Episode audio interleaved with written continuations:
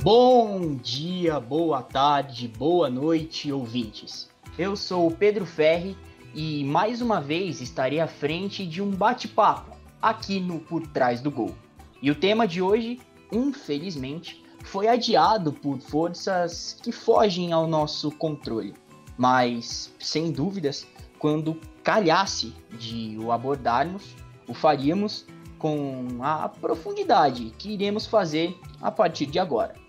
Então, sem mais delongas, a pauta de hoje tem nome e sobrenome e vários outros apelidos.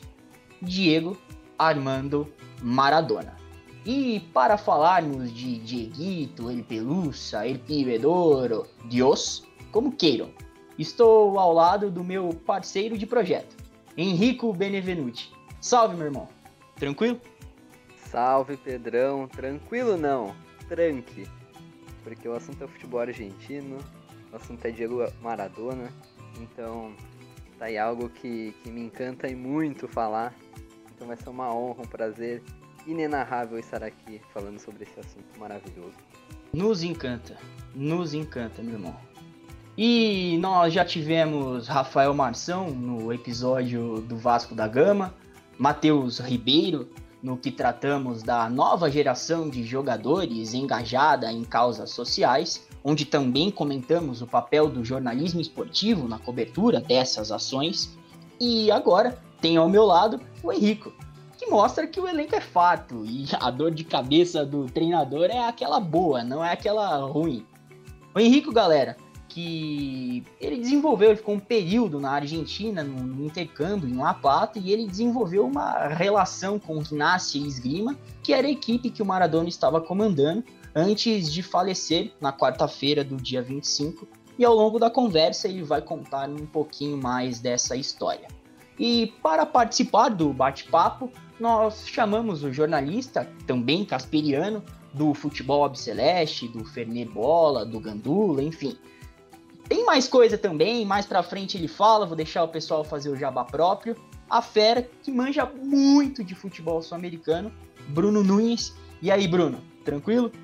Fala, Pedro, é, Henrico, todo mundo aí que tá ouvindo Por Trás do Gol. É uma honra esse, esse convite aí, principalmente da pessoal aí da Casper, né? Eu me formei em 2016. Então é bem legal esse reconhecimento aí da casa de estudos, vamos falar assim e fala sobre esse tema tão especial que é o Diego Maradona, imagino que seja o ídolo de muita gente, principalmente que gosta de falar de futebol e política, já que o, o nosso querido Pelusa era basicamente o mais errante dos deuses, como, como o Eduardo Galeano gostava de falar, e gostava de mostrar sua, seu lado mais humano, que, que era defender até os mais fracos, suas alianças com os governos da América Latina, etc. Então é bem legal falar do Pelusa não só dentro de campo, mas também fora de campo. Isso mostra que ele era um cara completíssimo. Completíssimo em todos os sentidos. E ao lado do Bruno, temos outro doente por futebol sul-americano, uma pessoa que me ajudou bastante, vai, vai me ajudar bastante ainda. Lucas Oliveira. Beleza, Lucas? Fala Pedro Tranquilo, fala pessoal da bancada. Fala um pouquinho de futebol argentino, é sempre bom, né? E você aí que me escuta, sou o Lucas do Corinthians Scouts, do SCP Scouts, também presente no 4L Cash. E bora falar um pouquinho de futebol argentino, né? Viviria como é, se eu fuera Maradona, frente a qualquer porteria. Se eu fuera Maradona, nunca me equivocaria. Se eu fuera Maradona, perdido en cualquier lugar. La vida es una tómbola de noche y de dia. Feitas as apresentações, eu quero iniciar traçando uma espécie de perfil do Diego. Bem, em 1919, a revista El Gráfico foi fundada na Argentina. A El Gráfico, pessoal, é uma espécie de placar hermana, assim podemos dizer. E a versão física, o impresso da El Gráfico, saiu de circulação em, em 2017, há três anos atrás. E todo o riquíssimo acervo e os materiais produzidos pela El Gráfico atualmente são todos publicados no site. É, por sinal, fica a nossa recomendação para os ouvintes visitarem o site da El Gráfico, muito rico em qualquer sentido de futebol sul-americano, não só futebol argentino. É, e uma das primeiras contribuições da El Gráfico é de 1928.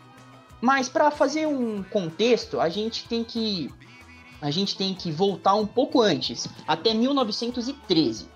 Até então, os clubes de origem inglesa eram hegemônicos no futebol argentino. Aí, em 1913, o Racing, do, do Lucas, quebrou esse estigma e se sagrou o primeiro campeão argentino sem britânicos no plantel. E isso foi um marco. Por quê? Porque aos poucos as equipes foram uh, aceitando mais jogadores nacionais e começaram a galgar, começaram a cavar o seu espaço no cenário futebolístico até então. E segundo a visão da El Gráfico, esses times praticavam uma, um estilo de jogo diferente, um jogo mais criocho, como dizem os argentinos. E aí eu peguei um trecho aqui de uma publicação da época que ilustra ba bastante, que ilustra bem essa ideia. Então, abre aspas. No futebol inglês, tudo tende a destruir a ação pessoal para formar um todo sólido, de modo que um time não se conta pelos seus homens separadamente, mas pela ação uniforme de todo um conjunto. É daí que o futebol britânico se torna realmente poderoso e tem a força regular e impulsiva de uma verdadeira máquina. Mas é monótono, porque sempre é igual e uniforme. O futebol rio-platense, no entanto, não sacrifica inteiramente a ação pessoal e utiliza mais o drible, o esforço pessoal generoso, tanto dos homens de ataque como nos de defesa. Por consequência, é um futebol mais ágil e vistoso. Fecha aspas. A El Gráfico defendia que esse jogo técnico e de habilidade surgiu na Argentina porque os pibes, os meninos, o aprendiam nos potreiros, que é o nosso equivalente a, aos terrões, à várzea, aos terrenos baldios. Lá, nos potreiros, eles moldavam o jogo deles. Lá eles eram descobertos e de lá eles saíram para se tornarem jogadores profissionais. Mas eles nunca perdiam a essência daqueles pibes dos, dos potreiros, sejam é, aonde for que eles estivessem. E a Argentina teve, tem e terá ainda muitos PIBs em sua história. Mas essa narrativa encontrou no Diego um personagem ideal. Não é mesmo, Bruno? O, o que você falou no, no El Gráfico é muito impactante. Porque quem escreveu algo semelhante também foi Eduardo Galeano, como eu já tinha falado aqui no começo o Elo Galeano, que é um dos meus escritores favoritos, e é um dos caras que mais fala sobre Maradona. Mas ele explica, né, como a, o futebol, ao vir para a Argentina e para o Brasil, sofre uma transculturação, né, que é basicamente é quando você adiciona a cultura local ao futebol, né? Na Inglaterra era praticado o jogo do chutão, até para eles jogarem em campos gigantescos de grama etc. E aqui teve é, esse tango, esse samba, e nos potreiros, é, até nas vielas, né? Pouco espaço, você tinha que se virar para jogar. Então acabou que o futebol aqui ficou mais malandro na América do Sul. Então é basicamente isso. E o Maradona é basicamente um filho desse contexto. É, basicamente ele é o é o cara que foi pro mundo esse futebol. Assim, antes, claro, tiveram o tanto Pelé, o de Stefano, foram caras que cresceram os olhos da Europa por esse futebol mais moleque, vamos falar assim, nesses termos atuais. Mas o Maradona foi o cara que talvez é, levou mais a, a regra, é, levar esse futebol sul-americano, é, sul-americano moleque, vamos dizer assim, até como um pouco de picardia, como a gente viu contra os ingleses. Então, basicamente, o Maradona é o, a síntese de toda essa transculturação que o futebol sofre aqui na América do Sul, né, Pedro? Isso mesmo, um exemplo próximo a gente do brasileiro, Garrincha, né?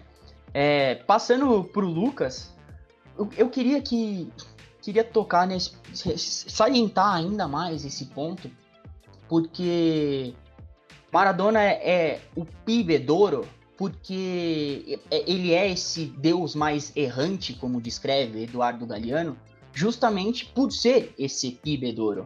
Porque você não exige de um pibe, de um menino, a, as atitudes, a, a solidez das atitudes de um homem, não é mesmo, Lucas?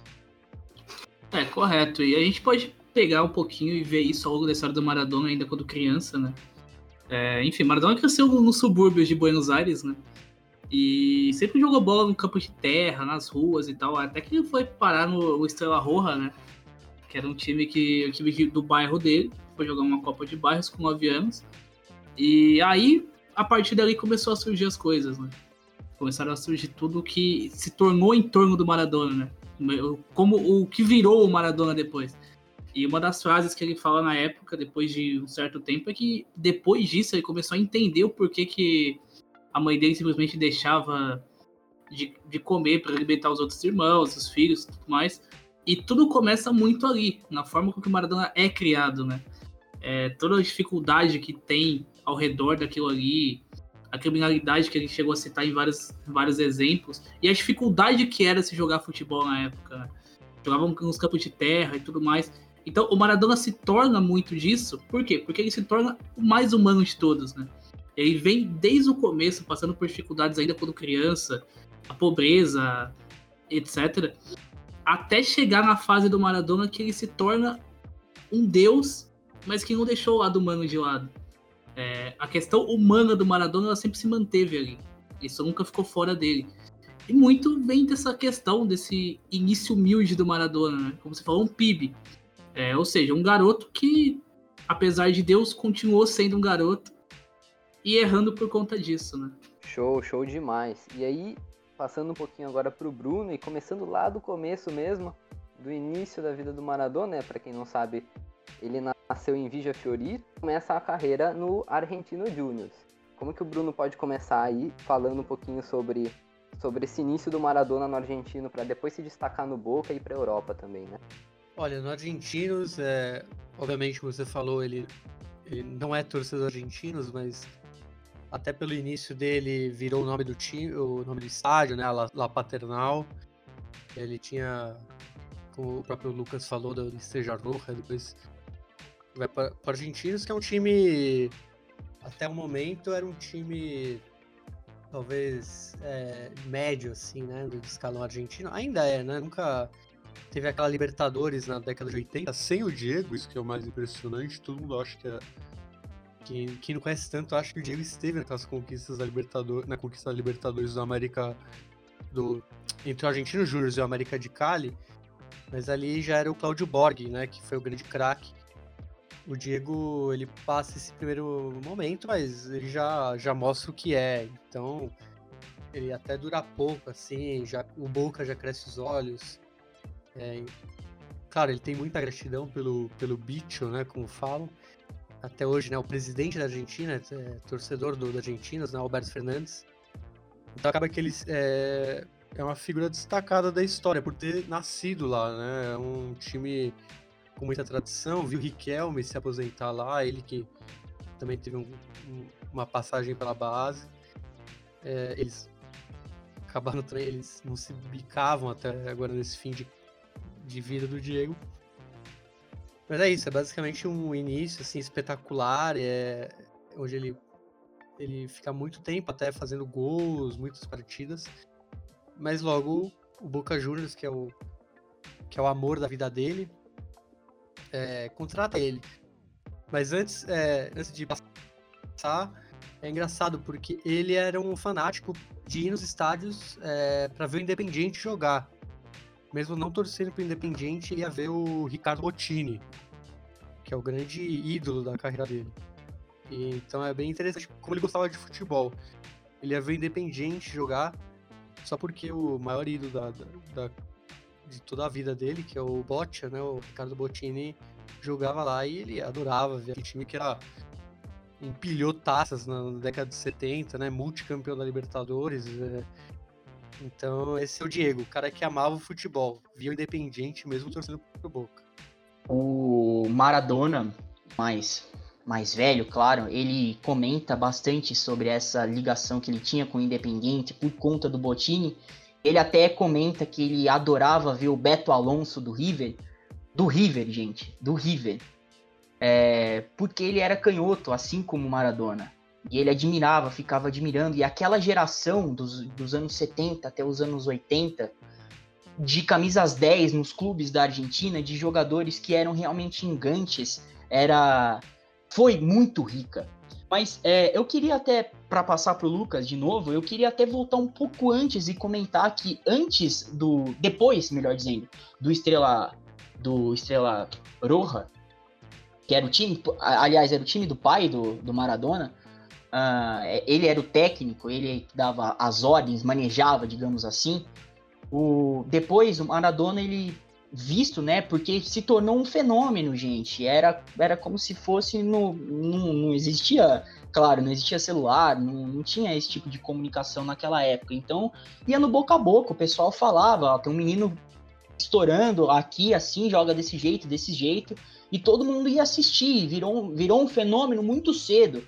Com com oito anos, dez anos, menos até, o Maradona já era muito comentado e já jogava por dinheiro, por partidas valendo mesmo. E numa dessas, um, um olheiro do Argentino Júnior, que eu vou até pegar o nome dele aqui para não cometer nenhuma injustiça, Cornejo, se eu não me engano, Cornejo, Francisco Cornejo, assistiu o Maradona jogar em uma dessas partidas e o levou para um time de base do Argentino Júnior, que era o Cebojitas. É, naquela época, as equipes não podiam ter uh, times de base, não era permitido, legalmente permitido na, na Argentina. Posso posso estar tá cometendo um engano se eu estender isso para o mundo, mas na Argentina, naquele período, não era permitido. E, e mas o, os times eles mantinham equipes paralelas e o Cebojitas era do Argentino Júnior. E pro, pro Maradona fazer o teste para entrar no Cebojitas, é, marcaram um dia, o Cornejo marcou um dia junto, junto da família do Maradona, da, da Tota e do, do Diego, o pai do Diego. Uh, e aí o, esse time do Cebojitas ele jogava em um, um campo que chamava Malvinas. É, mais para frente a gente vai falar da, das Malvinas, mas é, é interessante como tudo se conecta na história dele, não é, Lucas? É, e o ponto interessante também é que o, durante esse período que você citou, que o Maradona começou a ser falado nos subúrbios como um garoto que tinha muito potencial para se tornar um, um, jogador de jogador caro, podemos dizer assim. É, o Argentino Júnior foi o primeiro clube a procurar ele, depois outros chegaram, mas depois dele já ter ido para o Argentino Júnior. É, o que acontece? Ele chega ao Argentino Júnior em 76, e ele tinha na época 15 anos, né? Ele não tinha nem completado 16 ainda. E ele foi completar 16, acho que uma semana depois, algo assim. E o que acontece? Ele, começou, ele fez a estreia como profissional e já começou a encantar o pessoal que tinha ali, né? O pessoal que acompanhava o futebol argentino, os jornalistas da época, os jornais. E todo mundo ficou bem impressionado com a forma que um garoto de 16, menos de 17 anos, conseguia encantar dentro do campo, mesmo sendo muito pequeno, né? Porque era muito franzino na época, é, até por conta da idade e tudo mais. E a forma que ele conseguia levar isso aí, apesar de, enfim, inúmeras dificuldades, a idade e a forma que o futebol era na época, conseguiu levar isso com qualidade, né? Como o futebol argentino, um jornal argentino falou em 78, é, a magia Diego Maradona, né? Ainda muito, ainda muito garoto. E isso fez ele ser uma, uma, ter uma ascensão meteórica dentro do Argentinos Júnior, né? E consequentemente depois, em 81, acaba indo pro Boca Juniors.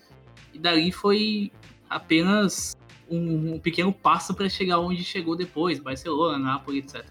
Então, assim, é, desde o começo, é, existe uma conexão muito grande do Maradona com os feitos que a vida dele proporcionou depois, né? Foram muitas coisas conectadas, muitas coisas que foram se ajustando como destino, né? Uma espécie de destino que linkou Maradona desde o começo, lá no, no Cebojitas do Argentino Júnior, a chegada com apenas 15 anos, depois a estreia com logo depois com 16, até chegar onde chegou o Maradona. É inexplicável isso, a forma com que tudo se conecta, né? Até chegar ao Boca em 81, né? Porque ali daí a gente vai em diante depois. Só para trazer dados concretos do, do que foi o Maradona no Argentino Júnior, com 15 anos, com ele estreia com 15 anos, 15 para 16. E ele logo se afirma como titular e um, ele faz. Eram dois campeonatos naquela época. É, e o Maradona ele joga seis campeonatos pelo Argentino Júnior e ele é artilheiro em cinco deles. Artilheiro em cinco deles. Com 16 anos, ele estreou com 16 anos, ele é artilheiro em cinco. Óbvio, aí ele chama a atenção do Boca, como já, já falamos aqui, e ele vai para um Boca meio que em frangalhos, assim, não é mesmo, Bruno? Olha, ele, ele como o Lucas falou, ele chega em 81 no Boca, né? E apesar de eu não ter tantos detalhes, é, é, uma, é uma parte da, da, vida do Diego que eu acabei não estudando tanto. É, é engraçado que quem fala foi quando ele começou a adicção, né? É, ao, as drogas, a cocaína. É, claro, tem o pico ali no Barcelona. Só que o Carlos Frem, que foi um jogador do Argentino Júnior. E depois até foi o. Ele foi um, uma espécie de segundo técnico quando o Diego cortaram as pernas dele, né, em 94 e assumiu um time lá em Correntes. Depois joga no, é, assumiu o Racing como técnico. E ele era super amigo do Diego. E ele fala que esse, esse foi o momento que o Diego começou a, a conhecer os vícios né, da, da carreira. Então talvez ele, ele conheça como é a vida de um jogador em ascensão. Né? No Argentinos, como a gente falou, ele era um, um PIB, realmente um PIB, né? muito jovem. Mas no Boca ele já começa a ter uma vida mais adulta e já começa os primeiros vícios da, da carreira dele. Claro que em menor, é, menor é, quantidade, como depois a gente sabe, né? Obviamente. Mas ali, até, né, até pela fama do Boca, é o time do povo. Então eu imagino que isso por um PIB acabe voando pela cabeça e, e se torne uma coisa que acompanha a carreira Deslumbrante, né? É, deslumbrante. deslumbrante. E acaba acompanhando, é, tocando a, a, a boiada da carreira dele inteira. Né? Depois como a gente vai falar na Europa, piora a situação, né, né Pedro? É, só para contextualizar, por que, que eu disse que ele chega em um Boca em frangalhos? O Boca ele é campeão da Libertadores em 78, só que o Boca ele não ganhava títulos nacionais, não ganhava o campeonato argentino desde 76. E ele viu nesse período o River ser hegemônico nacionalmente falando. E nesse período, Boca passava por uma crise institucional a ponto do time passar por uma intervenção governamental, da bomboneira ser fechada por um período, o Boca ter que jogar longe. Imagina, o Boca jogar longe. Vocês conseguem imaginar isso? O Boca e bomboneira são quase que sinônimos. E nesse período, o Boca não jogava na bomboneira, porque a bomboneira estava com um risco de é, desmoronar uma parte da bomboneira, aquela parte que é a, a tampa da caixa de bombom, é, que a gente costumeiramente vê de frente para as transmissões, mas que de uns tempos para cá, por conta de uma outra reforma que estão fazendo na bomboneira, a gente está vendo a câmera filmar dali.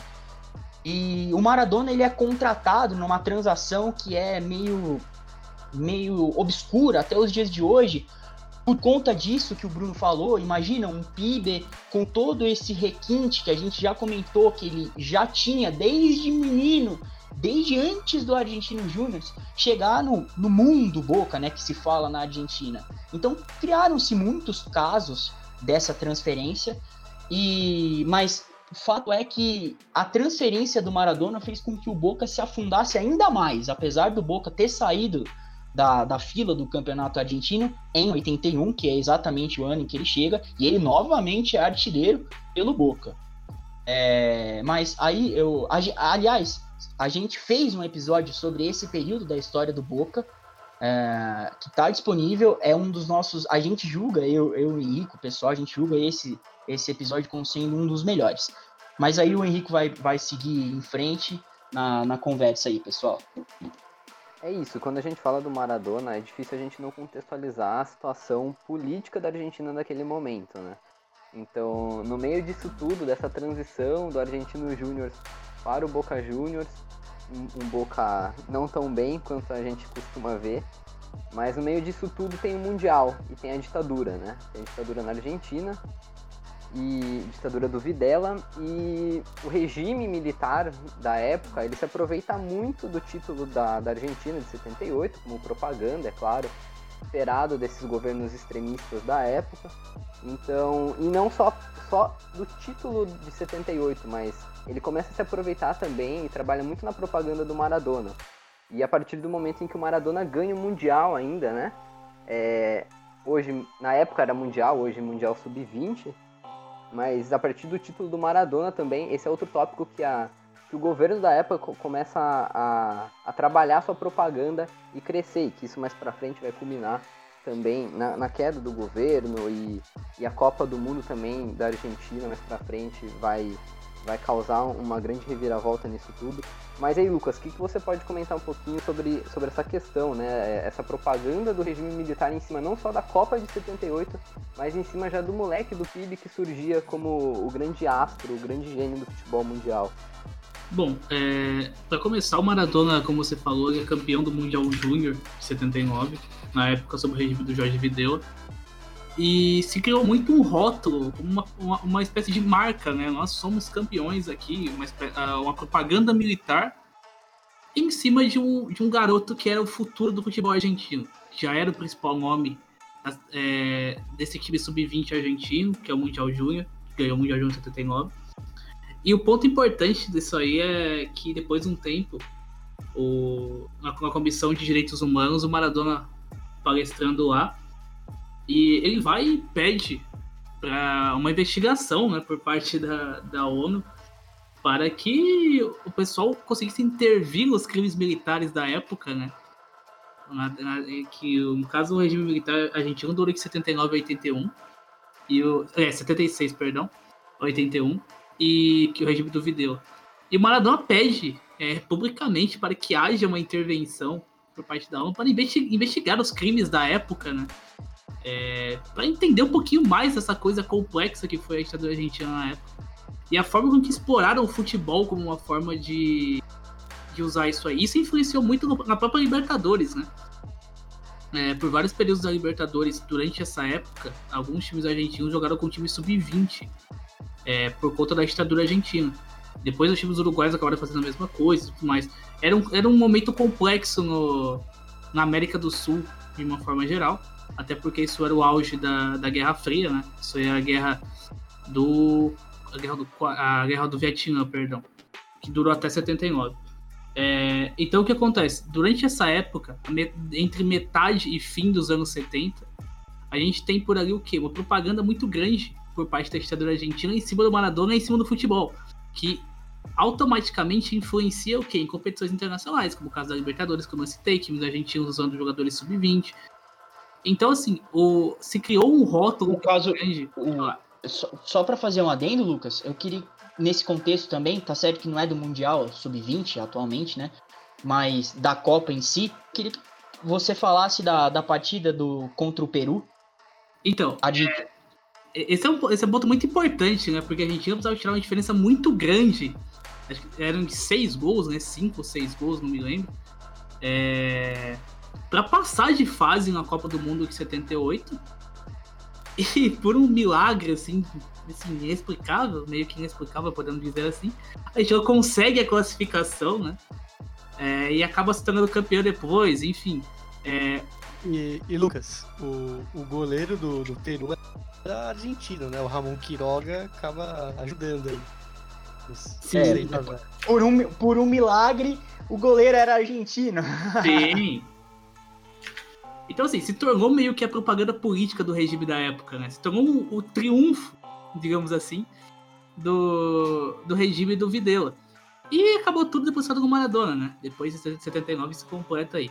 Mas é bom a gente contextualizar um pouquinho do que vivia o continente naquela época, a questão da ditadura tomando conta da Argentina, enfim, uma série de fatores aí, a conquista da Copa 78 que meio que isso seria usado como escudo, digamos assim, da ditadura militar do país na época. E continuando um pouquinho nessa mesma pegada da, da ditadura ainda do, do, do Videla, Bruno, é, como que foi isso pro Maradona, né? Porque mais pra frente a gente percebe que é, ele tem uma tendência com, com ditadores ou com extremistas de esquerda, mas na época ele acabou ajudando, mesmo que sem querer, mesmo que involuntariamente aí, é, um ditador da direita, que foi o Videla, né? É, mas é natural esse sucesso esportivo, o Lucas já explicou isso bem. É, anos antes o Pelé também foi o garoto da ditadura, em 1970. Tivemos outro caso aqui na América do Sul, do Colo-Colo de 73 na Libertadores, basicamente um time que, enquanto não, não foi eliminado da Libertadores, não teve o golpe militar. Então, em tese, o futebol sempre teve muito ligado e não importa quem a ditadura ia usar como como salvador da pátria, até porque as ditaduras precisam disso, né, para se manter. E assim como eles precisavam do Maradona, eles precisavam de, de outros motivos, né? Um dos motivos, eles arranjaram o motivo das Malvinas, era uma, uma chaga, vamos dizer assim, esquecida, e acabou que eles até é, é, esquentaram de novo esse problema, até para ganhar apoio popular, já que as guerras em si é, tendem a, a melhorar o, né, esse nacionalismo, não importa de que espectro. A, a exacerbar o nacionalismo, né? É, e, e se você vê, é, é uma questão que não é uma questão de direita, né? Virou uma questão até mais da esquerda depois na Argentina, esse, a soberania das Malvinas. Mas começou com essa política aí do Videla. É, de, de querer, e o Maradona, obviamente, abraçou isso também. É, e o Maradona é um cara também, vamos falar assim, é, ele era tão errático que ele tem suas, vamos dizer, é, controvérsias, já que na década seguinte ele, ele, ele como peronista apoia o Carlos Menem, né, na década de 90, que basicamente implantou né, o liberalismo na Argentina e implantou não, né? Mas continuou até, né? Com, a, com os escombros da ditadura. Até porque o peronismo é essa mistura louca que a gente nunca vai saber o que é direito, né? Tem, tem desde o comunismo até um nazismo, assim, tudo em um mesmo espectro. Só que recentemente acaba, né, com os governos do Néstor, da, da Cristina e até do Alberto Fernandes, acaba ganhando um contexto de esquerda, mas na década de 90 era um governo neoliberal e o Maradona, como bom peronista, apoiava o seu amigo Carlos Menem.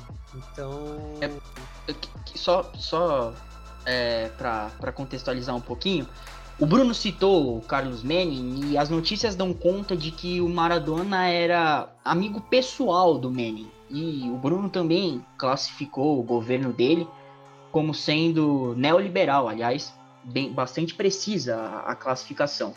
E até para puxar um pouquinho, vou falar do Boca. É, a gente falou do Boca em frangalhos, o Boca que contrata o Maradona em frangalhos. O Boca se reconstrói com o Macri, que também é um neoliberal, né?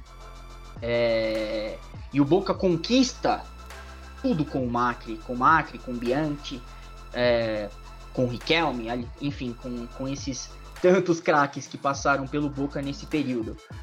E no programa que o Maradona tinha, teve por, se eu não me engano, menos de 15 episódios, acho que entre acho que 13, foram 13 episódios, sendo uma, um episódio uma auto-entrevista, aliás, uma outra recomendação, a auto-entrevista do Maradona na Noite de Diez, lá Noite de Diez, que era o nome do programa. É, a, né, nessa auto-entrevista, o Maradona ele, ele se pega é, meio que indeciso em quem você vai votar, em quem você vai votar, e aí o Diego responde: Ah, talvez eu vote no Macri, porque o Macri é presidente do Boca. E, e, aí a gente, a gente percebe essa, essa contradição já adulto, né? O Maradona se contradizendo com suas, com suas posturas já adulto.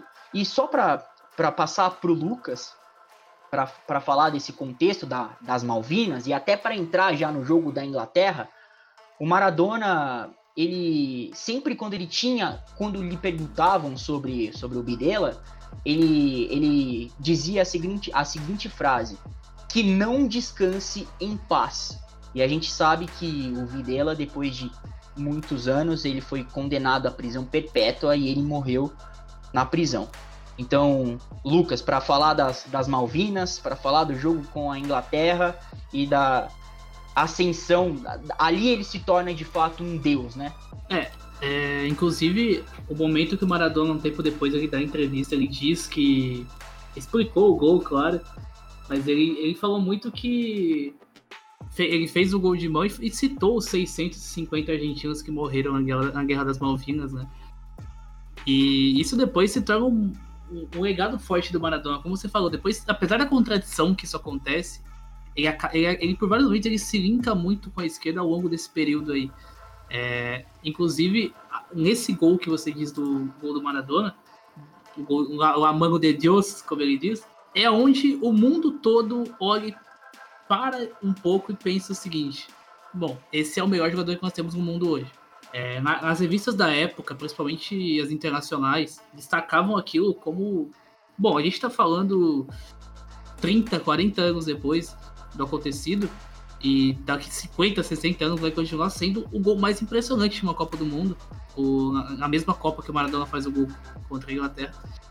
É, e ali ele se torna de fato um deus, né? É o cara que, apesar de tudo, ele usou o quê? Ele usou uma artimanha para levar a Argentina ao título. Um cara que já era visto como um, um cara que enxergava muito bem os problemas argentinos. Inclusive tem uma frase muito boa dele que ele diz que a, a oposição direita da Argentina não sabia nem fazer um guisado, imagina resolver os problemas argentinos. É, então ele se torna automaticamente ainda mais, ele se consolida como um deus, né? Ele já era, mas ele fica ainda mais consolidado como um deus, como uma marca internacional, né? Como um ponto internacional que se torna esse gol dele com a mão contra a Inglaterra. E a forma que também entra a questão das Malvinas e outras mil questões. É, a morte de 650 argentinos que ele chega a citar. Isso resume muito o momento que o Maradona começa a se consolidar ainda mais como a pessoa, a pessoa e o jogador, o maior jogador argentino de todos os tempos, passa muito por esse momento. A forma com que ele consegue lidar com tudo isso leva e expressa para o povo argentino, de uma forma geral, tudo que o povo precisava naquele momento, né? Que era a consolidação de um, da felicidade no futebol, digamos assim. principalmente contra quem foi, no momento que foi e da forma que foi. Eu le meti, le meti isso na cabeça a los muchachos eh, eh, que nosotros vinimos a jugar un partido de fútbol, que nosotros nos llevábamos armas, que nosotros que a nosotros nos habían entregado, que bueno, que todo, todo, lo, todo, lo, todo, el, todo el, librito mío que yo, que yo tenía en la cabeza, se lo, se, lo, se lo tiré a todos, a todos en la ronda antes de salir a la cancha. Y todos eh, asumieron de que sí, era un partido de fútbol, pero tampoco no podíamos olvidar de los chicos eh, y de las madres de, esa guerra que inventaron, inventaron estos, estos asesinos.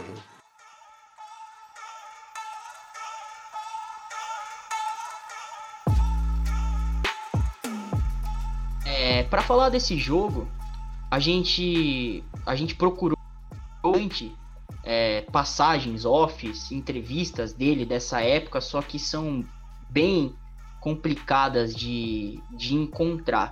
Mas tem uma, uma frase bem marcante, uh, porque o contexto era o seguinte: era o contexto das Malvinas, mais de 3 mil soldados argentinos morreram em combate, uh, além de outros, outros soldados ingleses e outros dois cidadãos da, da ilha.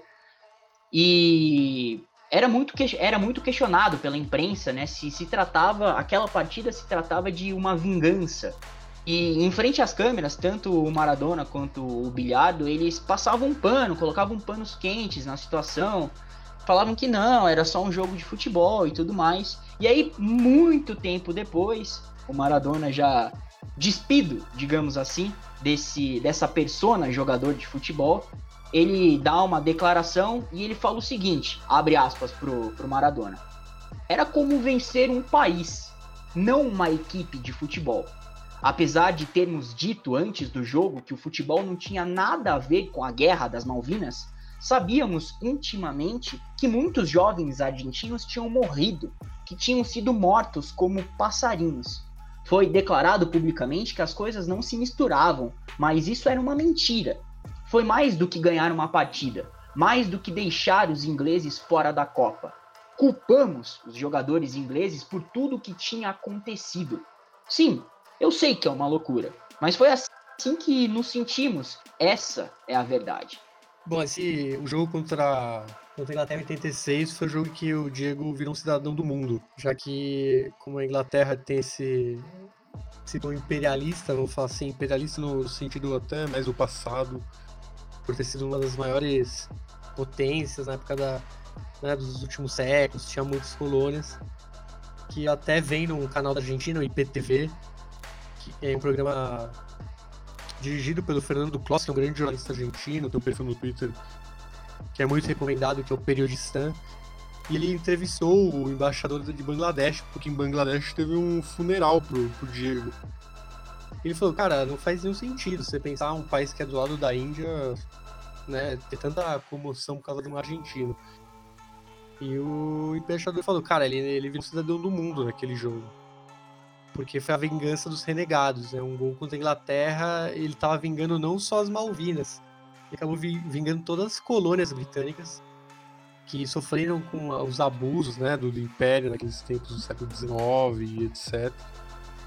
Então isso é muito legal, porque o Diego acaba virando um, um, um ídolo, é, ele ultrapassa fronteiras, ele até vira um ídolo na Irlanda, na Escócia, que são os rivais dos ingleses apesar de fazer parte da Irlanda do Norte, por exemplo, do Reino Unido. E, e, é num contexto que essa guerra é muito tem muita ligação com o futebol, né, Pedro? Porque tivemos jogadores que jogaram, é, que batalharam lá. É, o Omar de Felipe, o técnico anos atrás do Independiente, foi um comandante da, um combatente das Malvinas. O Gustavo de Luca, que foi um jogador muito renomado no futebol chileno, jogou no Higgins, no Colo-Colo, ele acabou tendo a, o, o, apelido de goleador das Malvinas por, por ter sido um, um soldado. Tiver, tiveram clubes ali da região da, de Santa Cruz, né, perto das Ilhas Malvinas, ali naquela região de Rio Gagegos, que receberam as tropas. Então, em tese, o futebol sempre teve muito ligado esse confronto. E o Maradona foi o, vamos dizer, o fechamento, né, desse confronto, é, pelo menos no quesito futebol. Já que ele. Ô, ô, ô Bruno, Sim. Só, só, só para não perder o, o, fio da meada, eu queria. Você já citou o Colo-Colo antes e voltou a citar o Chile agora. E a gente sabe que a rivalidade da Argentina entre o Chile, depois das Copas Américas, que a Argentina perdeu e o Chile venceu, ficou muito mais latente, mas ela vem desde a Guerra das Malvinas, né? Porque rolou meio que uma traição, não é mesmo? É, então, eu, eu sou chileno, vamos, vamos dizer assim, né? E então, até por isso, acho que seja o futebol que eu mais acompanhe, né? Tem as referências. Mas o. É isso. É, na verdade, o conflito vem de muito antes, né? Tem os conflitos do canal de Beagle e etc. Só que na com esse conflito contra a Inglaterra, acaba que. Você imagina, são duas ditaduras militares, né? Dois governos genocidas que acabam se rivalizando, né? Eles não se ajudam. Né? O, o, Pinochet, que era o ditador da época no Chile, acaba é, abrigando os ingleses, né? Ele acaba cedendo bases que, que viram uma, uma espécie de traição, né? Não do povo chileno, mas do governo. E que o Diego até recentemente ele sempre teve muita mágoa por causa disso. Porque ele, apesar dessa rivalidade, ele considera o Chile como um país irmão. Apesar que é um país que tem você recebe muitos argentinos no futebol, tem elencos que são históricos por terem argentinos, né? Universidade Católica, talvez o maior deles. E o Diego tinha essa mágoa, ele sempre relembrava nessa né, traição.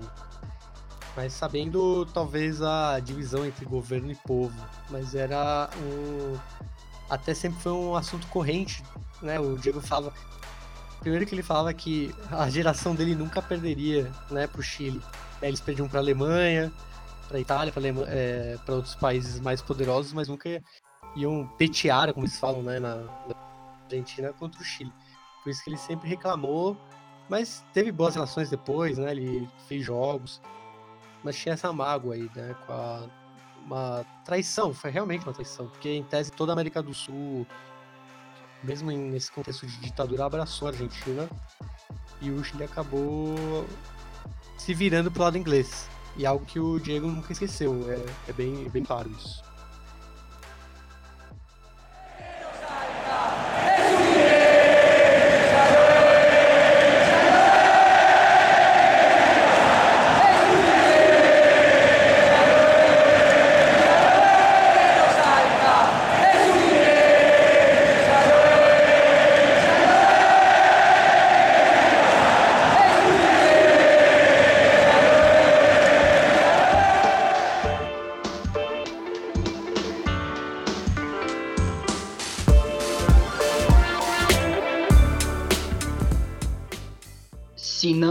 Abraçou é, literalmente falando, né?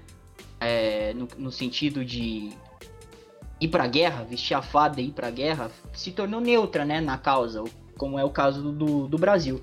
Mas só para voltar e falar da partida contra a Inglaterra e do Galeano, o, o Galeano ele escreve o seguinte, então abre aspas pro, pro Galeano.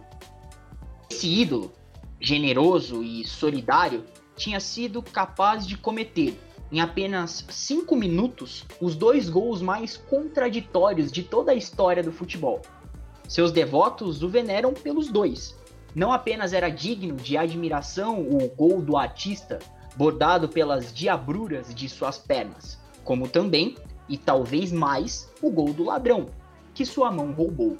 Diego Armando Maradona foi adorado não apenas por causa de seus prodigiosos malabarismos, mas também porque era um deus sujo, pecador, o mais humano dos deuses. É, e a, part, a partir disso, uh, a gente pode seguir a, a, linha cronológica do Diego e já entrar no, no Diego na Europa e falar um pouco mais do Barça. Mas aí o Henrico segue. Não, é isso mesmo, Pedro. É, a Copa, o, o, gol tão icônico de mão e também o gol do século em 86, acontece na Copa de 86, mas aí ele já está um tempo já na Itália, né? Ele já está há três anos é, no Napoli. Mas antes de ir para o Napoli, ele, vai, ele sai do Boca e vai para o Barcelona em 82, pela bagatela, se não me engano, de 8 milhões de dólares, o que na época era, era uma quantia imensurável. Hoje não, não faz cócegas. Mas ele vai pro Barcelona e ele não dá tão certo.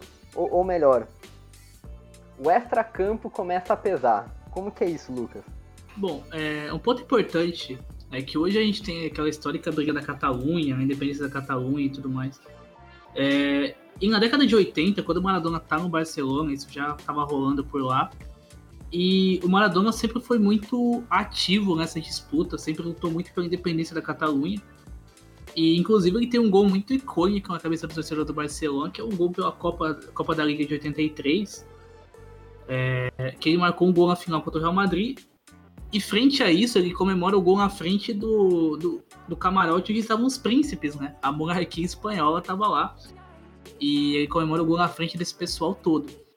A passagem do, do, do Maradona pelo Barcelona, ela se resume muito nessa questão de ter chegado por um, a preço de ouro, né? Porque apesar de ser uma bagatela de 8 milhões, ainda assim é um valor muito alto para época, né? E ele era bem conhecido já como um cara muito rápido, um cara muito habilidoso e tudo mais. E o que acontece? Ali começou, começaram alguns problemas, né?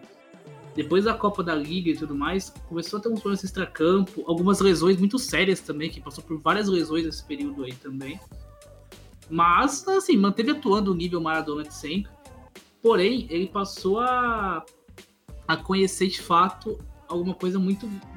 Assim, começou a trabalhar recorrente a cocaína na, na, vida do Maradona, né? E aí foi o que acabou acontecendo. É, várias reuniões com os diretores do Barcelona, com o Maradona, uma tentativa de resgatar um pouquinho disso, fazer ele parar, buscar algumas clínicas de reabilitação na época também, que chegou a ser cogitado. E acabou que o Maradona se desgastou totalmente com o Barcelona na época.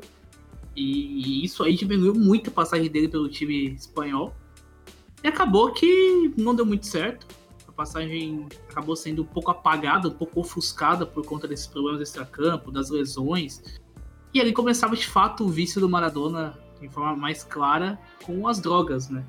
Apesar de toda a importância que ele tinha já na questão social, com a discussão que dura até hoje da, da Catalunha, a gente vê o Piquet se posicionando bastante hoje em dia, mas o Maradona já fez isso muito lá atrás.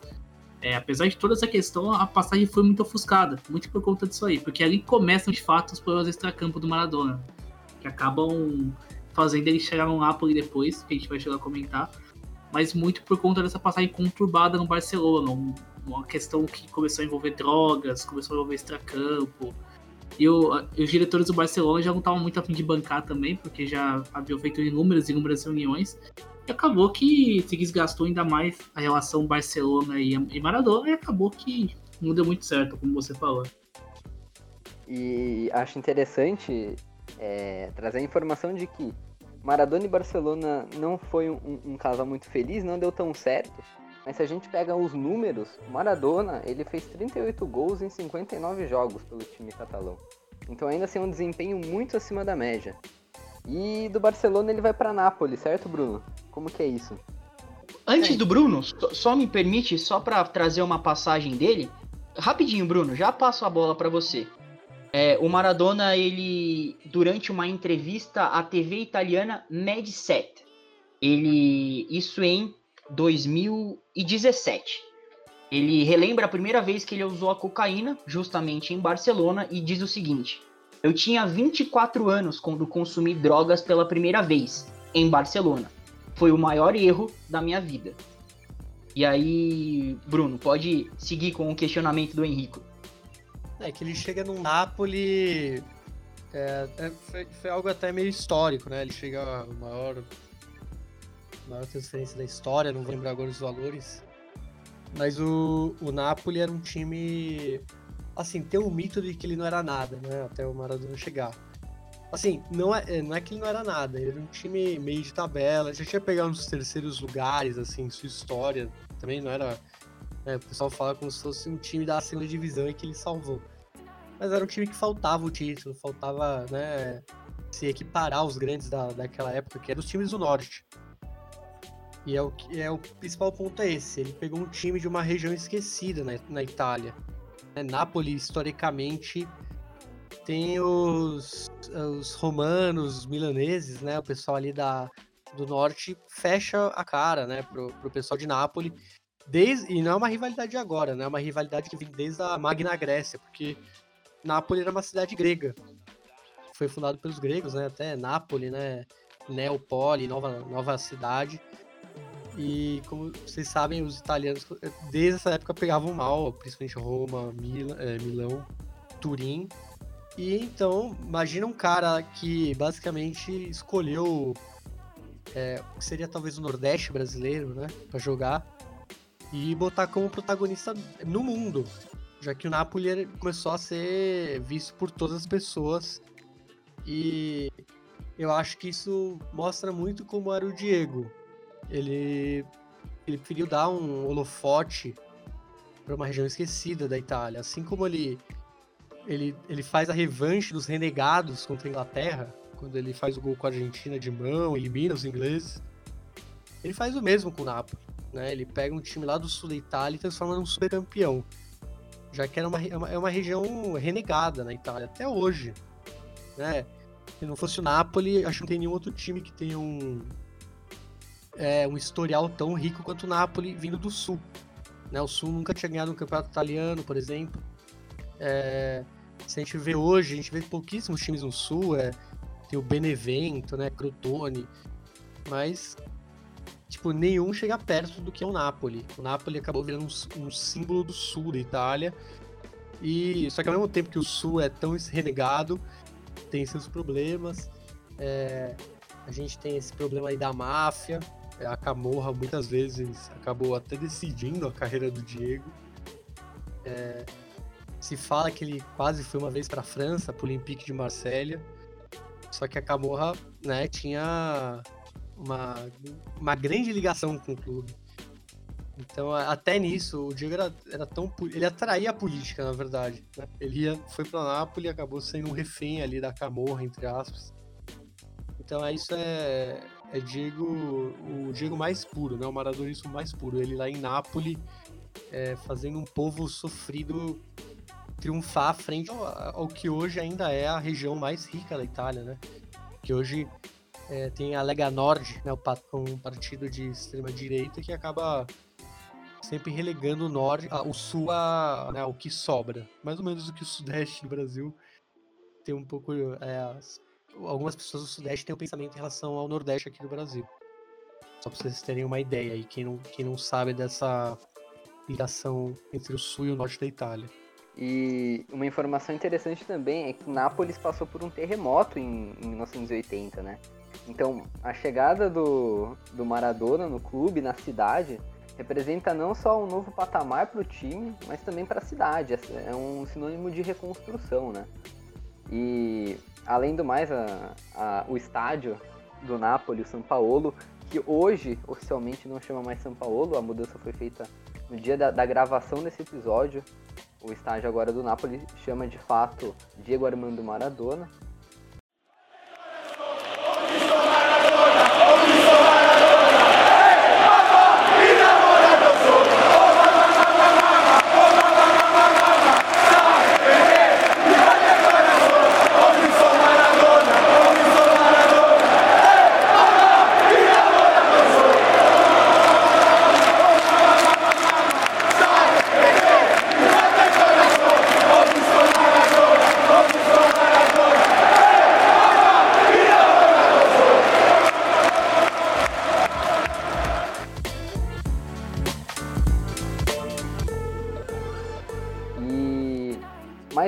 Isso, né? O Maradona ele sempre foi um defensor do povo.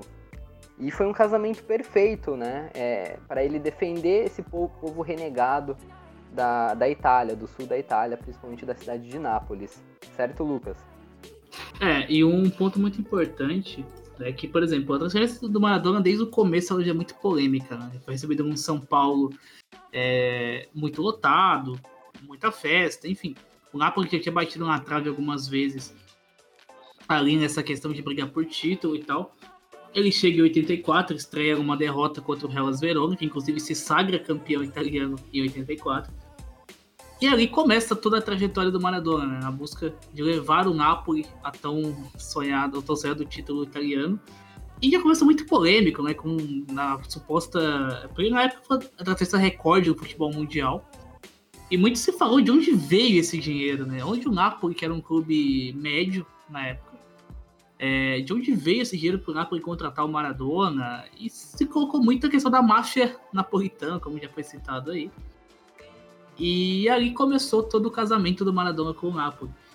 E aproveitou muito bem essa questão do norte e do sul, né? Ele sempre insuflou muito esse discurso dos sulistas pobres, né? Da, da, do subúrbio de Nápoles, do pessoal que era explorado pelo norte, que era a parte industrial da Itália, né? Parte dos ricos, é, na época dos times de Milão, na época da Juventus. Então, ou seja, isso foi, isso foi muito grande para o Maradona, né? O Maradona se envolver nessas questões, ele sempre usou muito esse palanque, bateu muito nessa tecla. É, a questão de defender o Sul, que era o Napoli, acima de tudo. E o pessoal comprou essa ideia, o pessoal gostava do Maradona, inclusive a semifinal da Copa de 90 é em Nápoles, da, Ita da Itália e Argentina é em Nápoles, e se criou uma tensão, né? Os jornais italianos na época falavam muito como que a torcida italiana reagiria a isso, se o pessoal ia aceitar bem Maradona, enfim. E o pessoal, inclusive, não vaiou em argentino, os italianos não vaiaram em argentino na época, muito pelo respeito que eles tinham com o Diego. E acabou que a Argentina se classificou contra a Itália, foi para final com a Alemanha. Mas muito dessa questão do, do Maradona, dele falar o que o, o povo queria ouvir, né? Essa, essa, defesa dos, mais, dos menos favorecidos, principalmente em cima da opressão que era, digamos assim, o lado norte da Itália, com os ricos, com a burguesia italiana, com os industriais, em cima do lado sul, né? Que era o lado mais fraco, o lado mais pobre, que toda a questão que já foi citada anteriormente para vocês. Então Maradona usou muito isso aí, né? Usou e abusou disso aí. Até que, enfim, se tornou o grande ídolo de Nápoles, né? Depois fez uma dupla com Careca e tudo mais, a gente pode comentar isso depois. E Maradona se tornou esse ícone dentro de Nápoles, é, dono de um discurso muito próprio para defender o Sul, para defender, acima, de, acima do Nápoles, defender o lado sul da Itália, o lado mais pobre da região e tudo mais. Ele usou e usou muito bem isso aí, digamos assim. Isso mesmo. É, aliás, né, nessa partida contra a Itália, tem aquela, aquela cena icônica da câmera passando e ele pronunciando, né? Não, não exteriorizando as palavras, mas na linguagem verbal, falando hijos de puta, né, durante, durante o hino, né? Que eles, vaiaram o hino de fato. A torcida vaiou e por isso ele fala o hijos de puta. Mas para fazer um contexto, com trazer algumas falas né, de alguns atores é, marcantes, o, o, Bruno ele citou a Camorra, a ligação com a Camorra, é, o Lucas também passou um pouco por essa questão, e tem uma, uma entrevista, um material produzido, não é uma entrevista em si, é um material produzido pelo Globespot.com, que fica também aqui a dica, uma, a recomendação para os nossos ouvintes, é, em que o Globoesporte.com, é, deixa eu ver se a matéria é assinada, Lucas Ferraz. O Lucas Ferraz, uh, ele, ele entrevista, ele conversa, ele ouve o então, Mariano Niola, que é um antropólogo italiano, napolitano, que ele estuda bastante essa, essa questão do Maradona em Nápoles, o que representou o Maradona em Nápoles. E aí, fazendo esse contexto da Camorra, o, o Bruno citou que o Maradona era, era um jogador do povo, né? É, o Niola ele diz o seguinte: Maradona vem do proletariado, conhecia a pobreza. Um napolitano burguês é muito diferente de alguém da Camorra. Maradona era um do povo, das camadas populares. E a máfia gosta de aproveitar esse tipo de relação. Se relacionar com uma lenda é algo que dá prestígio. E a gente percebe, o Niola ele diz essas frases falando da, da camorra, da máfia, né? Mas a gente já, já citou aqui da relação dele com o Bidela. É, o, o Niola ele diz isso. O Niola ele comenta, ele tece essa, essa frase comparando o Maradona com a Camorra, com a máfia. Só que a gente já percebeu como não só o lado obscuro, digamos assim, do, do mundo, quer se relacionar com a estrela. Uh, os governos, que em tese deveriam ser pacíficos, né? Também gostam de se relacionar com essas estrelas do futebol. E esse é o nosso objetivo aqui no Por Trás do Gol, mostrar que de fato política e futebol se misturam. E ainda dentro desse contexto de Nápoles, outra frase que o Niola ele diz pro, pro Ferraz nessa, nesse, nesse material do, do GE.com é a seguinte: ambos evidenciaram os vícios e o lado obscuro de cada um deles. A cidade um pouco o corrompeu e fez emergir dois Maradonas: o tentador e o tentado, o anjo e o demônio. Essa dualidade ela sempre está presente na vida do Maradona e ela é muito importante para a gente perceber a imensidão do personagem Maradona, né? Então, eu queria ouvir um pouco mais do Bruno e, e do, do Lucas sobre essa questão do personagem Maradona, do quão ele é grande pro mundo do futebol. É, o personagem Maradona é o, é o maior personagem, né, do, do, futebol, né? Muitos a gente talvez cresceu com essa questão de quem é maior, né, Pelé Maradona. Mas aí nessa questão acho que não tem nem, nem debate, já que ele é um puta personagem, assim, um cara porque, como a gente falou aqui no início, ele transpõe as quatro linhas, né? Ele não é um cara que você não sabe como ele tá. A gente soube, ele, até o último dia de vida dele, a gente soube como ele estava, né? O Pelé, por exemplo, a gente acaba, sei lá, sai uma notícia dele mal, assim, aí a gente manja como ele tá, mas Maradona não. Maradona é sempre polêmico, sempre tinha é, opinião sobre qualquer assunto, né? É um cara que nunca se calou pra nada é, é o cara que talvez deveria ser um exemplo não para todos, né? Já que a gente vive num futebol tão é, certinho, né? Tão é, treinado com assessoria de imprensa. E ele não, ele era um cara que ele sempre tinha opinião para tudo. E esse tempo no Napoli, é, talvez a gente viu ele o mais perto possível da, do, do ápice, né? Do ápice do, como jogador. E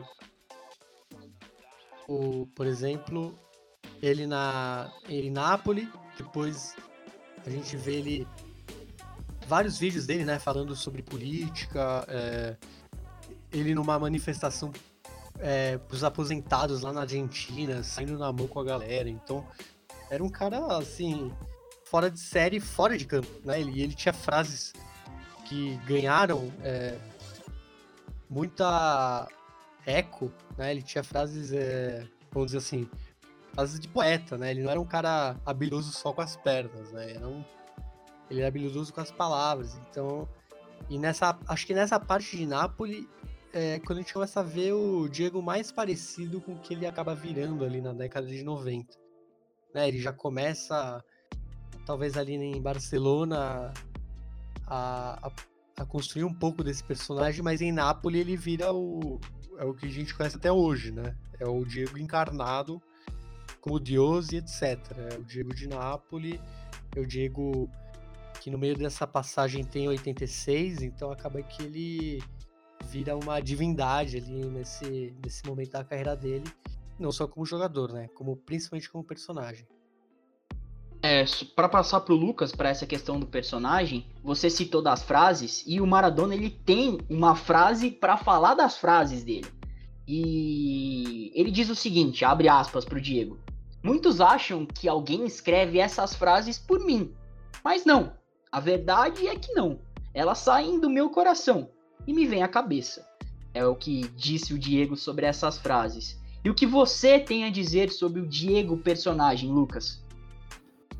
Bom, Pedro, eu acho que a, a liderança do Diego vem de uma espécie de uma liderança popular, né? Que ele veio do povo e nunca esqueceu de onde ele veio, né? Nunca esqueceu desde os bairros do subúrbio de Buenos Aires, o começo nos campos de terra.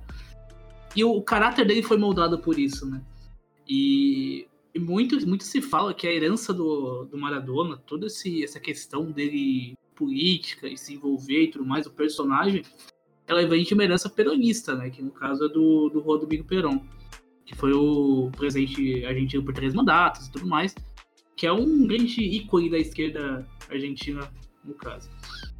E, e, muito, e muito se fala, porque o Maradona também é um cara que uma geração que todo mundo se calava, né? A gente pode até, até traçar um paralelo com, com o Pelé na época que foi usado, como já falamos anteriormente, como um escudo na época da ditadura militar na Copa de 70.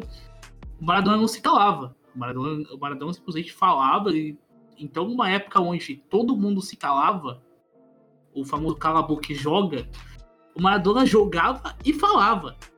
É, ele defendia o lado sul de, uh, da Itália, que era Nápoles. Ele era contra o regime militar do Videla ele batia até nos príncipes, batia no bom sentido, óbvio, nos príncipes espanhóis na época da no começo daquela briga Catalunha Espanha. Então assim, desde sempre o Maradona é envolvido culturalmente em tudo, ele se sente próprio para falar de tudo. Ou seja, ele é um humano como todo mundo é. é. Da mesma forma que você pode dar uma opinião, ele pode dar uma opinião, o Maradona sentia que ele tinha que levar essa opinião ao mais longe possível, usando a figura Maradona. Então, ou seja, ele usa a figura como jogador para se tornar uma figura como engajamento político, em moldar opiniões das pessoas para que sair de opressões, lutar contra governos ditatoriais. Então, tem uma frase muito boa do, do Eto Gastaldo, que é um, um antropólogo brasileiro, que ele fala que o Maradona era contra tudo, né? Ele era contra reis, ele era contra príncipes, xerifes, ele era contra tudo. É, mas ele tinha muita admiração de. Ele tinha inspiração por brigar contra esses poderosos assim, para defender as minorias, né? É, isso mostra muito por, como ele é visto como um herói na, na classe trabalhadora e tudo mais. Muito por conta disso, né? Porque por ser um cara que, é, apesar dos erros, dos acertos, ele sempre lutou contra o que ele achava errado. Sempre lutou, sempre defendeu o subúrbio de onde ele veio, sempre defendeu é, as minorias, no caso, em Nápoles isso se consolida ainda mais, né? No Barcelona a gente tem aquela pitadinha que eu passei, que ele faz o gol contra o Madrid, comemora na frente dos reis, se posicionou, dos príncipes, perdão, se posicionou politicamente a favor da Catalunha em alguns momentos, mas em Nápoles o personagem se consolida, né? É onde ali você vê o Maradona em estado líquido e puro. Onde você pega e fala assim: esse é o Maradona que todo mundo conhece, todo mundo entende, e só de você ver as frases você vai reconhecer. Então, assim, ele se torna justamente imortal porque ele morre, né? E automaticamente ele se torna muito imortal por conta disso. Porque foi um cara que, acima de tudo, ele foi do povo. Ele nunca esqueceu de onde ele saiu. Posicionamento central dele vem sempre com base nisso aí. Defender a classe trabalhadora, defender a ala trabalhadora, a ala mais pobre, seja onde for, seja na Argentina, seja na Itália ou seja na Espanha. É, eu queria eu queria fazer um link aqui, porque até pra gente seguir em frente na linha cronológica, porque o Lucas ele disse que é, é o cara que batia de frente de frente com todo mundo, né? E era o cara que não abaixava a cabeça, abaixava a cabeça e jogava. Mas antes disso, é, só queria comentar, só queria aqui propor um, um, uma reflexão pro pessoal. Imaginem como seria o assess os assessores, né, do Mar a agência de assessoria que tomaria conta da carreira do Maradona hoje em dia. Só fica com a imagem para vocês aí, para vocês pensarem sobre no imaginário de vocês. E nessa do não abaixar a cabeça e jogar, a gente pode avançar para 94. Pro, pro, o Bruno já citou para a frase tão famosa que é do cortaram a, as minhas pernas, né? De quando ele foi pego no doping é, por, de efedrina, e aí ele, de, ele começa de fato a bater de frente não com governos, não com a máfia, não com companheiros de equipe, técnicos, é, presidentes, cartolas, é, quem for que seja, mas sim de fato com, com os poderosos do futebol e com a FIFA propriamente dita, não é mesmo, Bruno? É, e nessa época o Maradona começa a meio querer sindicalizar né, o futebol. Ele, ele junta uma galera poderosa aí Acho que um dos nomes era o. Um dos principais nomes era Eric Cantona, né? O francês, que tem uma postura parecida com ele, né? Como no extra-campo. Tinha até os Zamorano, se não me engano, o Lothar Matthaus. E eles fizeram, né? Apelos à FIFA para não. Primeiro, né? Os jogadores tinham que saber quanto valia o espetáculo, né? Eles tinham que receber, né? Não só pelo que jogavam, mas também pelo que eles eh, geravam, né? De lucro. E também tinha a questão dos jogos é, em períodos da manhã. E como vocês sabem, aquela Copa nos Estados Unidos em 94 acabou sendo um abuso, né, para muitos jogadores, porque era o sol da Califórnia ali, né, da meio do meio-dia torando, os caras lá, os europeus, né, pô, passando mal pra caramba. Então o Diego começou a incomodar, né? Uma fase que ele começa a incomodar os poderosos, principalmente o João Avelange, que era o mandatário na época, o todo-poderoso brasileiro João Avelange. E o número 2 dele, que acabou virando o presidente da FIFA, que é do suíço Joseph Blatter. E, e, cara, tem muita coisa. Tem muita teoria, né, da conspiração, que na verdade ele não estava dopado, a FIFA quis banir ele por, por ele ser um, um falastrão, dele reclamar, né? Antes é... disso, é, Bruno, em, em 90, na final, ele não cumprimenta o Avelange, né? Esse foi talvez o primeiro ato dele contra os poderosos. Sim, é, um, ele não tinha vergonha, né, de, de mostrar o descontentamento com ele. Até porque o futebol, é, como a gente conhece, na década de 90 ele mudou muito, né? Teve a lei Bosman, que, que acabou... Os jogadores começaram a negociar o próprio passe, assim, de uma maneira mais legalizada. Antes era. O pessoal era um circo, né? Ele mesmo falava, era um circo, né? Eles eram. Eles não sabiam o valor que, que eles tinham. Até por isso que hoje as transações são muito maiores. Né? Se não fosse essa década de 90 aí, por pressão de vários atores, não só Maradona, o futebol teria continuado talvez um, um espetáculo que só desse lucro para os poderosos. E em 94, a Copa de 94 é um claro. É, é uma clara visão disso. Claro que tem esse doping de efedrina tem muita polêmica em cima disso, já que a efedrina, parece nos Estados Unidos não era uma, uma substância proibida, já que ela é, ela é comum, né? Ela tem muitas coisas que a gente toma, que a gente. Né? Tem até no rinossoro, né? Tem É um remédio para não engordar. É um remédio para não engordar, né? Pro pessoal ficar mais E- ciente. E como a gente sabe, o Maradona nunca se drogou pra jogar melhor, né? É, infelizmente o vício dele era basicamente uma adicção até por pelos vícios, né? Ele não ele, acho que ele não precisava disso pra ser melhor. Mas acaba tendo esse triste episódio aí, último jogo dele pra Argentina, né, contra a Nigéria.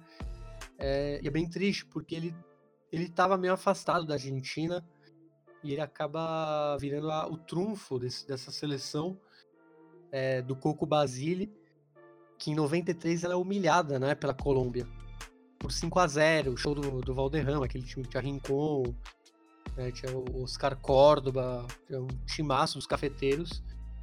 E o Maradona meio que vendo o lastimável é, estado do, da Albiceleste, ele resolve voltar e salvar, classifica, tem aqueles, aqueles jogos contra a Austrália, na, na, a pescagem é bem dramático. Só que aí no fim tem esse tem jogo contra a Nigéria que é o último dele, né? Na- já na fase do mata-mata contra a Romênia, ele ele não consegue jogar e a Romênia acaba eliminando uma Argentina sem seu principal jogador. É, para ilustrar o que o Bruno disse, que o Maradona ele não jogava, ele não usava cocaína para melhorar o rendimento dele, o Galeano ele escreve no, no livro dele, Futebol ao Sol e à Sombra, talvez esse seja. Ah, acho que o melhor livro assim de, de futebol, de, do futebol como fenômeno, não abordado tática é, mente falando que eu mais goste, aliás, fica muito a recomendação também, Futebol ao Sol e à Sombra, de Eduardo Galeano. O Galeano ele escreve no capítulo com o nome do Maradona a seguinte frase: Maradona jogava melhor do que ninguém apesar da cocaína e não por causa dela. E, e aí, é, eu queria passar para o Henrico e aí a gente vai entrar no, no nesse Maradona mais ligado a, a, aos governos esquerdistas da, da América Latina. É, e, não, e acima da frase do Galeano, né, o próprio Maradona ele chega a falar publicamente. Imagina que jogador eu teria sido se eu não tivesse tido o uso das drogas. ¿Sabes qué jugador hubiese sido yo si no hubiese tomado cocaína? ¿Qué jugador nos perdimos? ¿Me queda el mal sabor de boca? Que hubiese sido mucho más de lo que soy.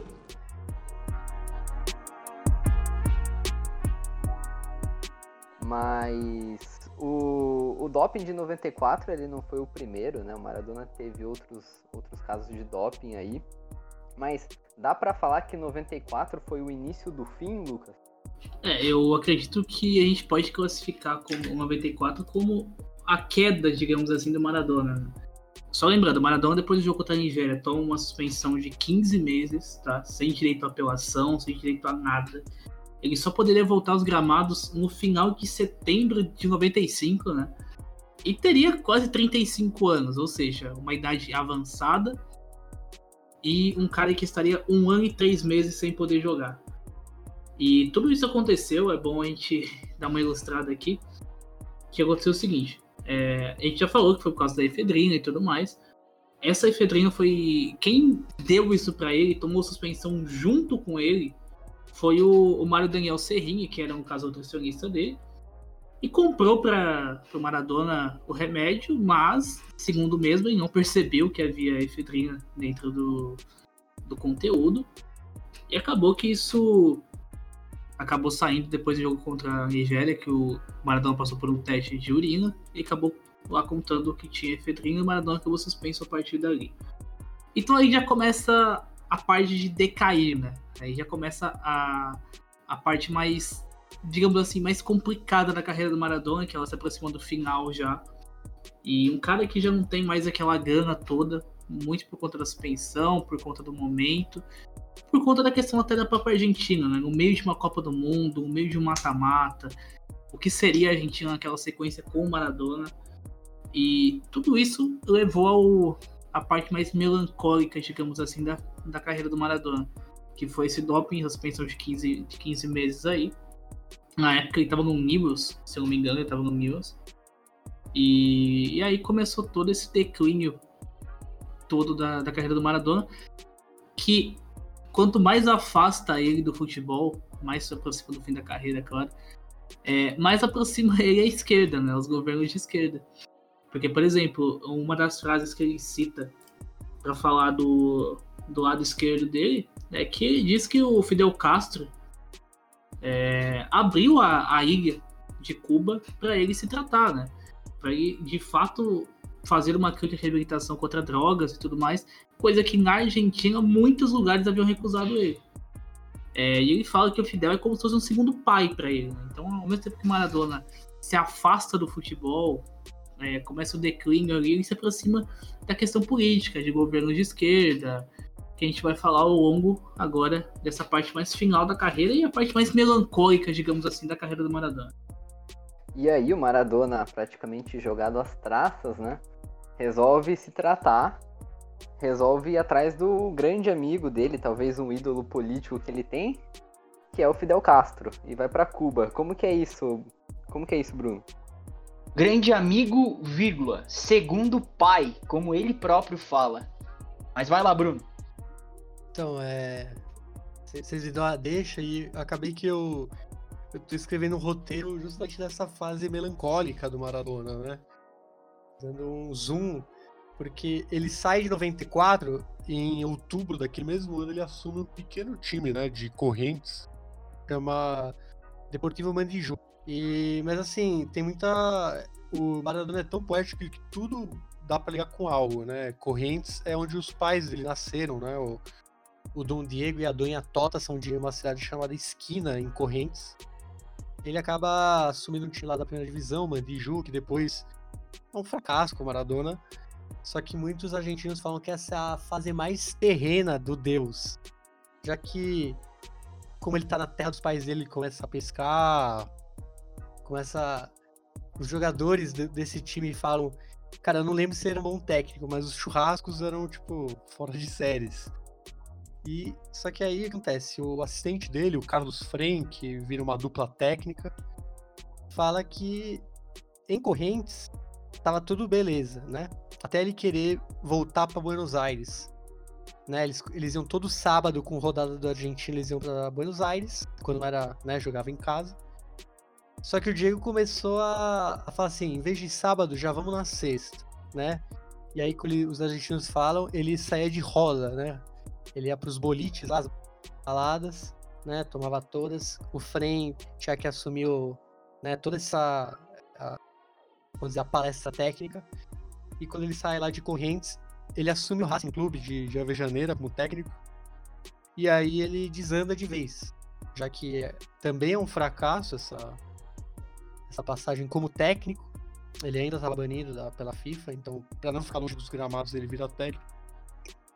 E é, ele recai muito, né? E o Carlos Frem fala que nessa época ele teve que suportar muito o Diego adicto, né? Muito em, crise com drogas. Depois ele até vira jogador do Boca, aquele retorno a uma maneira fora de série. Mas aí a gente já vê que ele não é o mesmo, né? Ele não é um jogador de outro nível. Ele começa a jogar pelo nome. E aí vira, vem Cuba, né? É, vem o final da carreira, ele se despede num super clássico em 97, se não me engano, ou 98. Depois vocês me corrigem aí. É, e aí começa, né? Ele longe do futebol, ele vira um problema, as adicções aumentam, né? Tem mais tempo livre. E aí, como vocês falam, vem a figura aí do Fidel Castro, vem Cuba, uma ilha pacífica para ele, só que em volta o de. Super Clássico é de 97. 97, isso.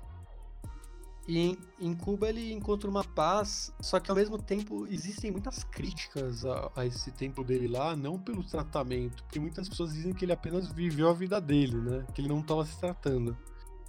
Só que em tese era, era um lugar que ele ficou sentiu tão em casa que ele, ele começou a ficar bem. Depois ele começa até a ficar é, é, é meio obeso, né? Aquele... E aí, claro, começa um ciclo de indas e vindas, tem aquele ataque cardíaco, não lembro que foi, lá em Punta del Este, lá na década de 2000. Só que em tese ele, ele encontra no Fidel uma figura que pode reabilitá-lo como ídolo, já que ele tava. Ele, ele acabava virando uma página meio das polêmicas, né? E sempre é, problemas de cocaína, adicção. E em Cuba ele, ele enquanto Fidel, ele fica muito mais é, ligado às esquerdas, ele já tinha esse pensamento, acho que até por ser uma pessoa do povo, mas como a gente fala, ele tem essas contradições do Menem lá no início da década de 90. Só que aí deslancha de vez o, o, Diego, vamos dizer assim, o Diego com o Che Guevara no braço, né, com a tatuagem do Che Guevara.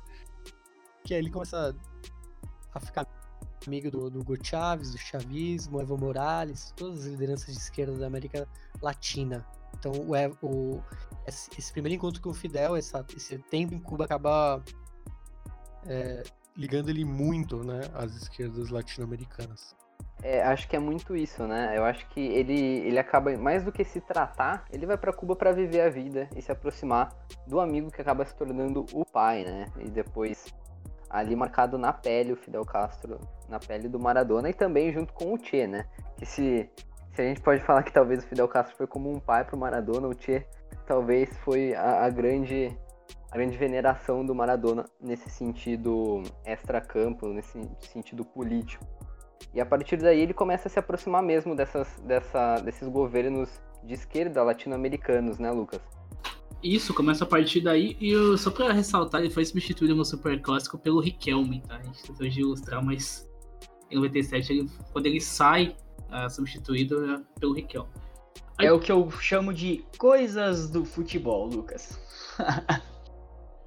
Aí agora, falando da parte das esquerdas, como ele foi se aproximando, em 2005 tem aquela cena marcante que ele está ao lado da Cristina Kirchner, do, do Hugo Chaves, do Lula, do Hugo Morales, e aparece com uma camisa contra o George W. Bush, né?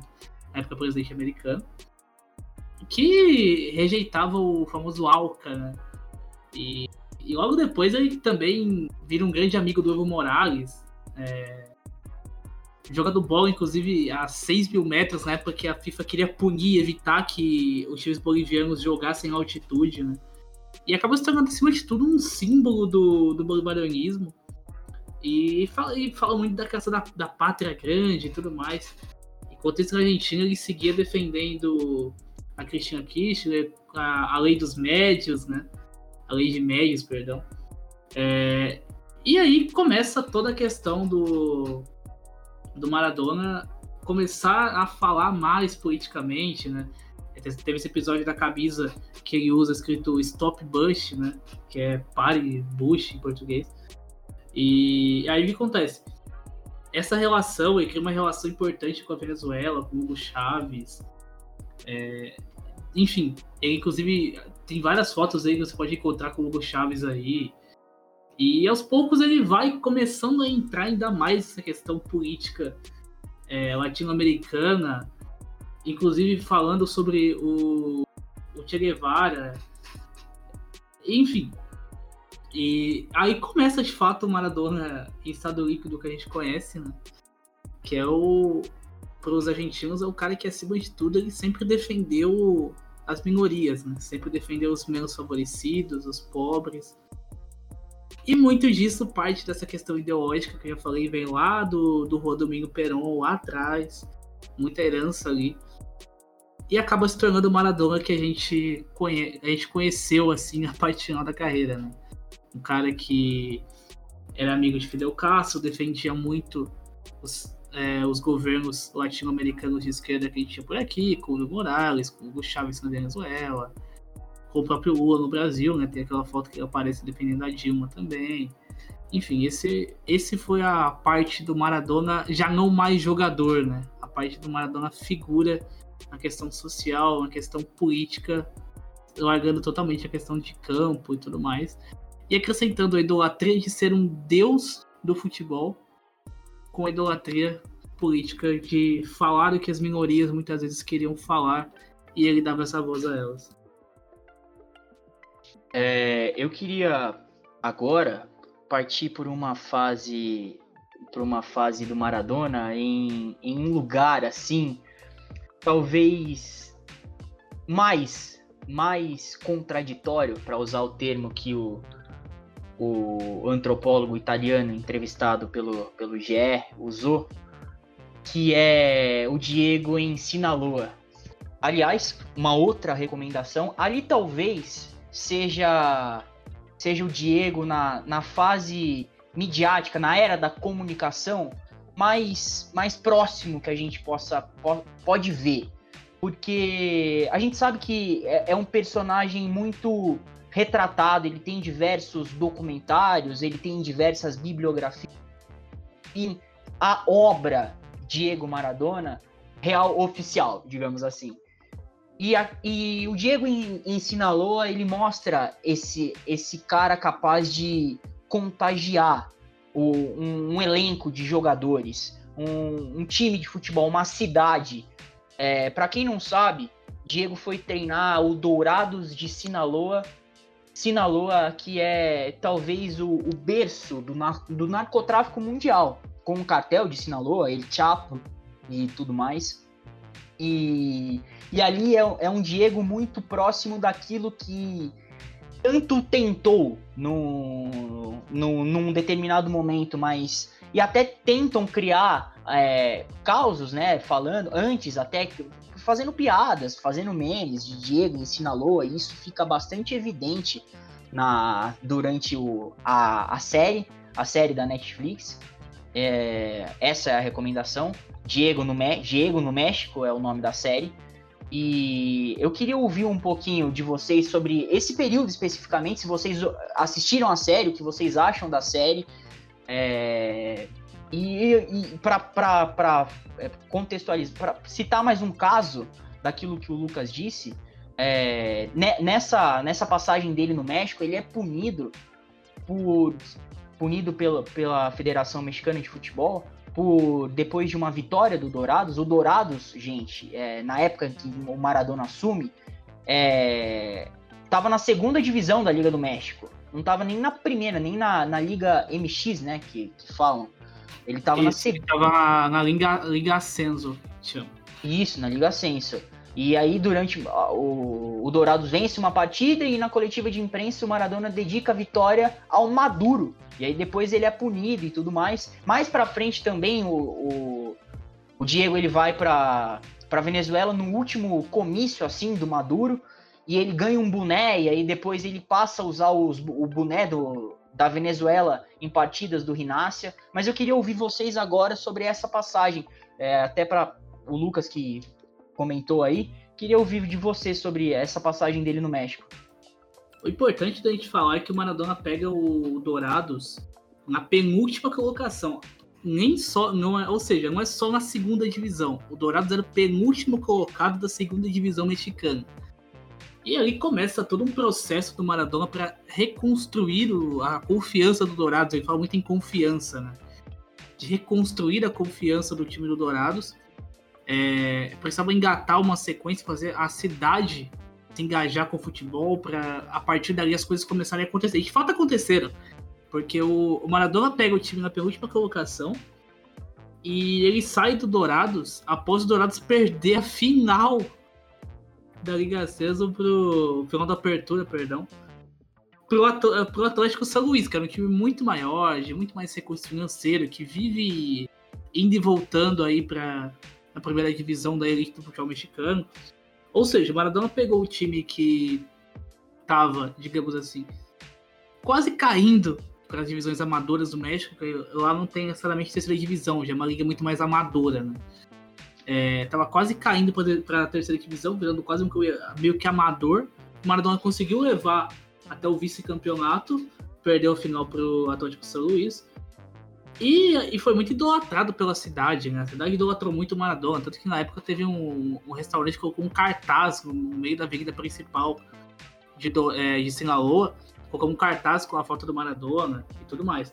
E após a saída do Maradona, o time voltou aos, aos, aos questões ruins, né? Já não, não foi mais a mesma coisa, ficou em nono no, em 2019, uma apertura já na primeira divisão. E depois desandou, né? Desandou e nunca mais se acertou. Então essa foi a, a passagem como técnico do Maradona que coroou um grande trabalho, né? Que teve um grande trabalho reconsiderado ali, que levou ele depois de volta ao futebol argentino e tudo mais. Mas esse trabalho específico é um, é um ponto muito importante da carreira dele. Né? A passagem do Maradona no México é muito, é muito é, da Federação Mexicana depois de falar do Maduro. É, enfim, foi isso a passagem do Maradona no México. Pontos positivos, alguns pontos negativos, por causa da punição. Mas tudo isso sem perder o personagem, né? sem perder o carisma, sem perder o personagem e sendo abraçado como sempre pelo povo. Né? é, pela população de Sinaloa, pelo grupo de jogadores do Dourados e por uma questão, e o México todo de uma forma geral, em vários aspectos, podemos dizer. É, essa passagem, ela é. Seria messiânica se não fosse maradoniana, né? Porque virou um adjetivo, é maradoniano. É, é o meteórico, é aquilo que mexe com todo mundo, vai à final, não, não consegue é, o acesso, e aí depois o Maradona passa. Melhor não dar spoiler, né? Olha, eu tava dando spoiler. Uh... Mas eu queria passar, queria dar um relato, até como um, um corintiano. É, eu comecei, eu assisti essa série, ela tá no ar na, na, Netflix há um bom tempo, mas eu cometi o pecado de só poder ver ela no final do ano passado. E para quem não sabe, naquela época, o o goleiro do Dourados era o Sérgio, que é o goleiro do Guarani do Paraguai. Então vocês aí já já façam as, as relações do que aconteceria depois. É, mas para passar pro, pro Bruno, para ouvir um pouco dele, a opinião sobre essa série Diego no México. Então, Pedro, é, eu vi, é, é, realmente é, mostra o lado bem humano dele, ele já tá até meio decaído, né, com problemas físicos né? Ele anda mancando. Mas, e, mas acho que o Lucas já, ele já sintetizou que foi, né? Foi muito. Acho que foi a melhor passagem dele como técnico, assim, com, em resultados. Já que ele fez um time sair do, do, do, do esquecimento, numa região muito triste do México, né? O epicentro do narcotráfico, né? Sinaloa, Culiacán, que é a cidade do, do Dourado. É, apesar de ser um time que já teve, né? Guardiola, Louco Abreu no, nos anos 90. Mas estava na, na, nas vacas magras, como eles falam. E o Diego levantou com um elenco bem modesto até, né? Tipo, você falou, tem o tio Sérgio, né, do Guarani, o Javier Baez também. Agora também estava no Guarani de, do Paraguai.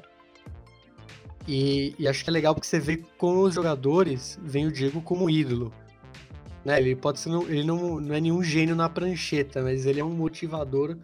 Acho que não, tinha, não tem ninguém que vai motivar mais um elenco como ele.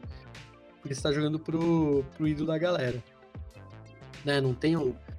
Ah, ele foi um grande jogador e tal. Mesmo qualquer jogador hoje é, assume um time e tal, mas, cara, um cara como o Diego Maradona, seu técnico, você não vai ver. Então acaba que ele potencializava. Mas eu, eu, queria aproveitar até pra gente voltar na, na questão da Venezuela, que vocês até falam que foi punido por causa do Maduro. Em 2014, ele fez um programa, né, pra, pra televisão é, venezuelana, a Telesur, que é uma TV, vamos dizer assim, uma rede internacional, né? Ela está presente em vários países, ela tem o dinheiro aí do, vamos dizer assim, do eixo bolivarianista, né? Que eu acho que era a Venezuela e Nicarágua, se não me engano, e Cuba. E, e, o Diego teve um programa em 2014 muito famoso, né? Se você botar no, no YouTube, tem até hoje os programas completos, é, é a minha dica também. É, chama De Surda, né? Que é de esquerda, né? É, fazendo um trocadilho de como o Maradona pensava, mas também como ele batia na bola. E são bons programas. O, o primeiro deles, se não me engano, é com o Rafael Correia, que então era o presidente do Equador aqui na, no Itaquerão, assim, Itaquerão de fundo, Brasil e Croácia, né? Primeiro, primeira partida ali da, Copa de 2014. E ele falando, né, do da, das vaias contra Dilma e tal, como até ele fala, ele põe até a culpa na extrema esquerda, né? Falou assim, eles são maiores amigos da direita, né? Porque eles começam os, os protestos, protestos, depois a direita assume. Né, o Rafael Correia fala. E além disso, tem ao lado dele o Vitor Hugo Morales, que é o famoso narrador né, de, da Argentina Inglaterra em 86. E, e ele é o co-apresentador né, desse programa aí da Telesur, que veio com convite aí. Eu não lembro se foi do Chaves, se já tinha ido, ou se foi do Maduro. Mas eles tinham ligações até esse ano. Né? O Dudamel assumiu o Atlético Mineiro e muito se falou dele assumir né, a Venezuela só que ele tava tão fechado com o elenco do Gimnasia que ele preferiu não, não, não assumir essa a Vinotinto. E outra relação muito polêmica, não sei se eu tô adiantando esse assunto, mas assim, é controversa, até pelo que o Lucas falou lá no início, né, em Barcelona, que ele xingou a, os príncipes espanhóis, e o final da carreira dele foi em Dubai, né, no Emirado, é, basicamente um lugar muito controverso, de muito abuso contra os trabalhadores que vão lá trabalhar. E, e, ele fez a carreira dele lá, né? O fim da vida dele, muito tempo em Dubai, né? Ele dirigiu dois clubes lá, o Al-Wasli e o Al-Fujairah. É, teve é, médias, né? Médias performance. Mas também muito controverso, como todo, toda a carreira do Diego, já que era um, é uma monarquia, né? Lá. E em tese, é, é, tá no mesmo espectro que a espanhola, né? Não, não, muda só porque eles estão lá no Oriente Médio. Então, aí você vê mais uma contradição do Diego. Para fechar um pouquinho esse período do Diego técnico, né? a impressão que eu tenho, pode ser uma impressão pessoal, mas que depois de todos os problemas que ele teve é, com droga, em relação a, a, quase ter uma overdose ali, 2004 foi um, um ano muito complicado né, na saúde do, do Maradona. Mas a impressão que eu tenho é que o cargo de técnico, a proximidade dele com o futebol, mesmo que em Sinaloa, mesmo que na capital mundial do narcotráfico, essa proximidade com o futebol é, fazia com que ele se desviasse um pouquinho e se concentrasse é, naquilo, no campo, né? No que, no que fazia bem para ele. E eu tenho essa impressão. Eu acho que mesmo quando ele vai para a Copa, ele assume a seleção da Argentina em 2010, né? E como o Bruno e o Lucas falaram, a presença do, do, do, Maradona como, como um técnico, seja da seleção ou do Dourados, do Gimnasia, é mais, muito mais como motivador, né? Uma figura dele ali, acima de qualquer aspecto técnico ou tático que ele possa passar para os jogadores, mas é essa questão psicológica e motivacional. E na seleção, apesar da seleção, a seleção cai em 2010 na, nas quartas, se não me engano, para a Alemanha, né? E apesar disso, eu tenho essa impressão que que ele como técnico, mesmo não dando tanto certo, ou dando certo em aspectos bem específicos da, da trajetória dele, faz muito bem para ele, para ele, se, ele, ele se distanciar dessa relação com as drogas. E aí passo a bola pro Pedro agora. Só para confirmar a, a, informação do Henrique, de fato foi quartas e lá no, lá no começo a gente, eu prometi que iria iria dar o espaço para o Henrico contar um pouco dessa experiência dele na Argentina, e ele comentou do Rinácia agora nessa última explanação dele. Eu queria que ele contasse como foi essa proximidade é, com o Rinácia, que era o, o, clube que o Maradona estava treinando até ele vir a falecer na, na quarta-feira do dia 25. Eu tive o extremo azar de deixar La Plata, que era a cidade do Rinácia, né? Eu deixei a cidade no finalzinho de fevereiro, fevereiro para março. E o Maradona chega como técnico no meio do ano, chega em exatamente em agosto. É, quando eu fui para La Plata, é, acho que no Brasil, talvez o Estudiantes, que é o time da, outro time da cidade, seja mais conhecido, justamente por, pela Libertadores. E, e, e o meu pai sempre foi muito fã do Verón, que é ídolo máximo do, do Estudiantes. Então, quando eu fui para La Plata, eu fui muito com esse pensamento de, de acompanhar estudiantes, de ver um pouquinho como que é a torcida, a relação do pessoal lá com o clube, com a instituição. Mas eu quebrei a cara e encontrei o Rinásia, né? O Rinásia é um time é, que não tem título, mas que tem uma relação muito forte com o povo, o povo da cidade. E, e é muito essa representação do Maradona, né? Se tem, se tem algo que o Maradona sempre vai representar e defender, é o povo. E o Rinazia, ele, ele tem muito é, esse, mesmo, esse mesmo aspecto. E, e o Rinazia, ele não vinha bem na época do campeonato, né? Tava, tava mais, mais, mais pra frente no campeonato. Ele é rebaixado, só que não, nas, nas indas e vindas do campeonato argentino, que, que é sempre uma confusão o Rinazzi acaba ficando na, na divisão, na primeira divisão. Mas o, o Diego ele chega justamente para tentar evitar a queda do Rinazzi e de certa forma consegue, né? Pode-se dizer assim que, que mesmo não conseguindo, o Maradona sempre consegue. E talvez como uma das últimas homenagens, temos a do Napoli já citada, é, Talvez também nem como uma homenagem, já que é o campeonato mais confuso do mundo, né? A, a AFA deu o nome do, do campeonato argentino de Diego Armando Maradona. E, e aí eu queria ouvir se o Bruno tem alguma ponderação desse já final de vida do Maradona.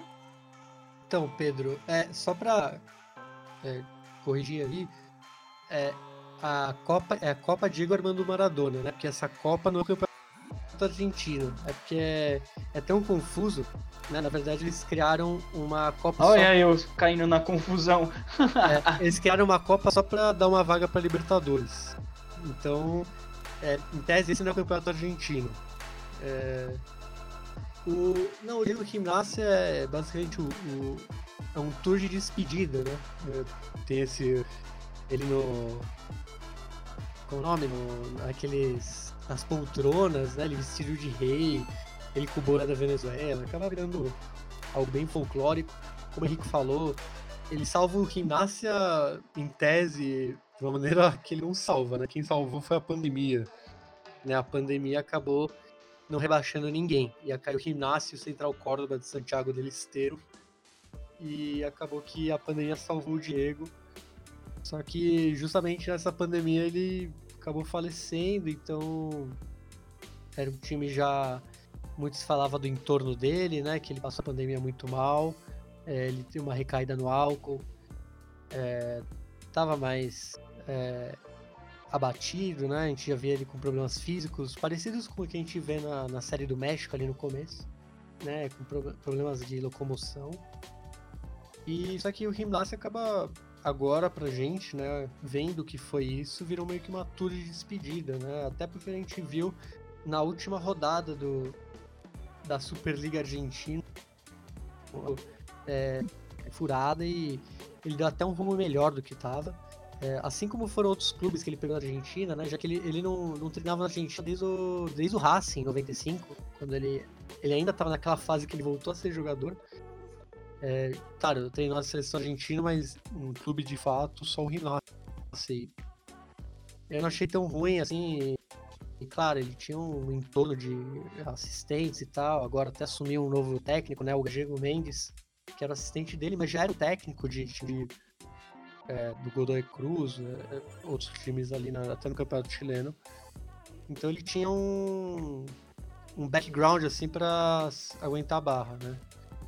Então acaba que ele, ele, como sempre, foi um motivador, assim. E se você ver os vídeos dele lá no ginásio, ele dançando cumbia no, no vestiário, é, é, bem bonito, assim, essas últimas imagens dele como, como técnico, mas é isso, é, é, muito triste porque acho que a última vez que eu vi ele em campo foi, foi agora, no início dessa Copa Diego Maradona, né? Que começou como Copa da Liga Profissional de Futebol contra o Patronato. E você vê ele muito mal, né? Foi, foi até antes dele a, fazer a cirurgia na cabeça.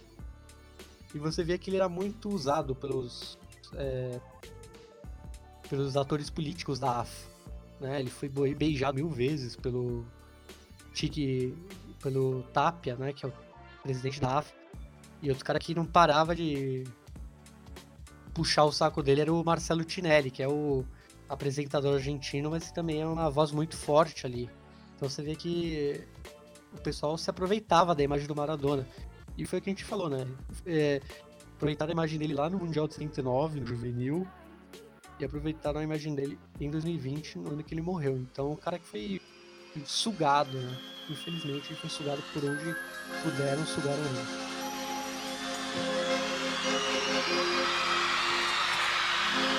En una villa nación fue deseo de Dios crecer y sobrevivir a la humilde expresión, enfrentar la adversidad, con afán de ganarse a cada paso la vida. En un potrero forjó una zurda inmortal con experiencia, sedienta ambición de llegar de cebollita. Soñaba jugar un mundial y consagrarse en primera. Tal vez jugando pudiera a su familia ayudar.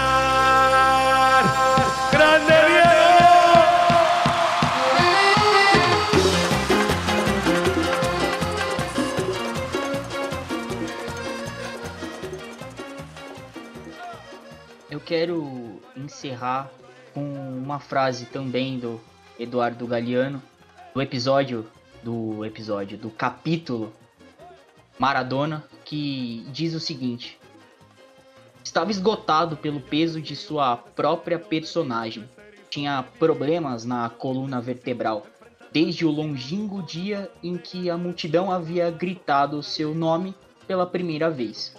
Maradona carregava uma carga chamada Maradona, que fazia sua coluna estalar. Corpo como metáfora. Suas pernas doíam, não podia dormir sem comprimidos.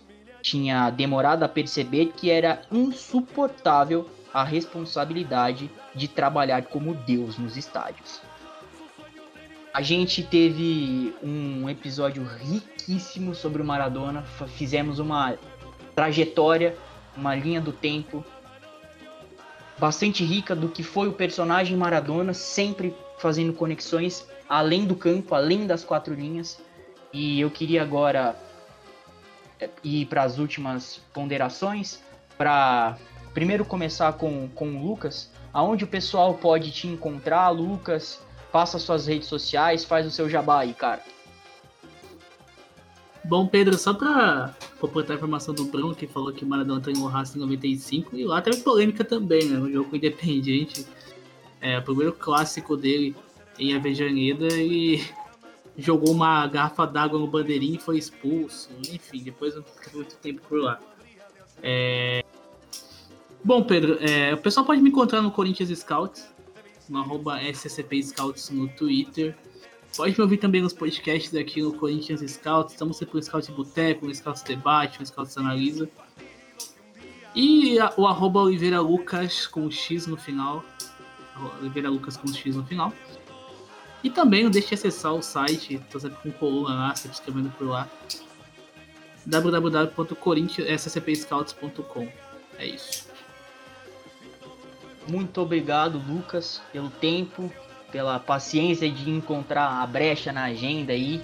E tamo junto no Scout sempre, pessoal. Mais uma recomendação, principalmente para aqueles que são corintianos e para aqueles que vão enfrentar o Corinthians, para as equipes que vão enfrentar o Corinthians.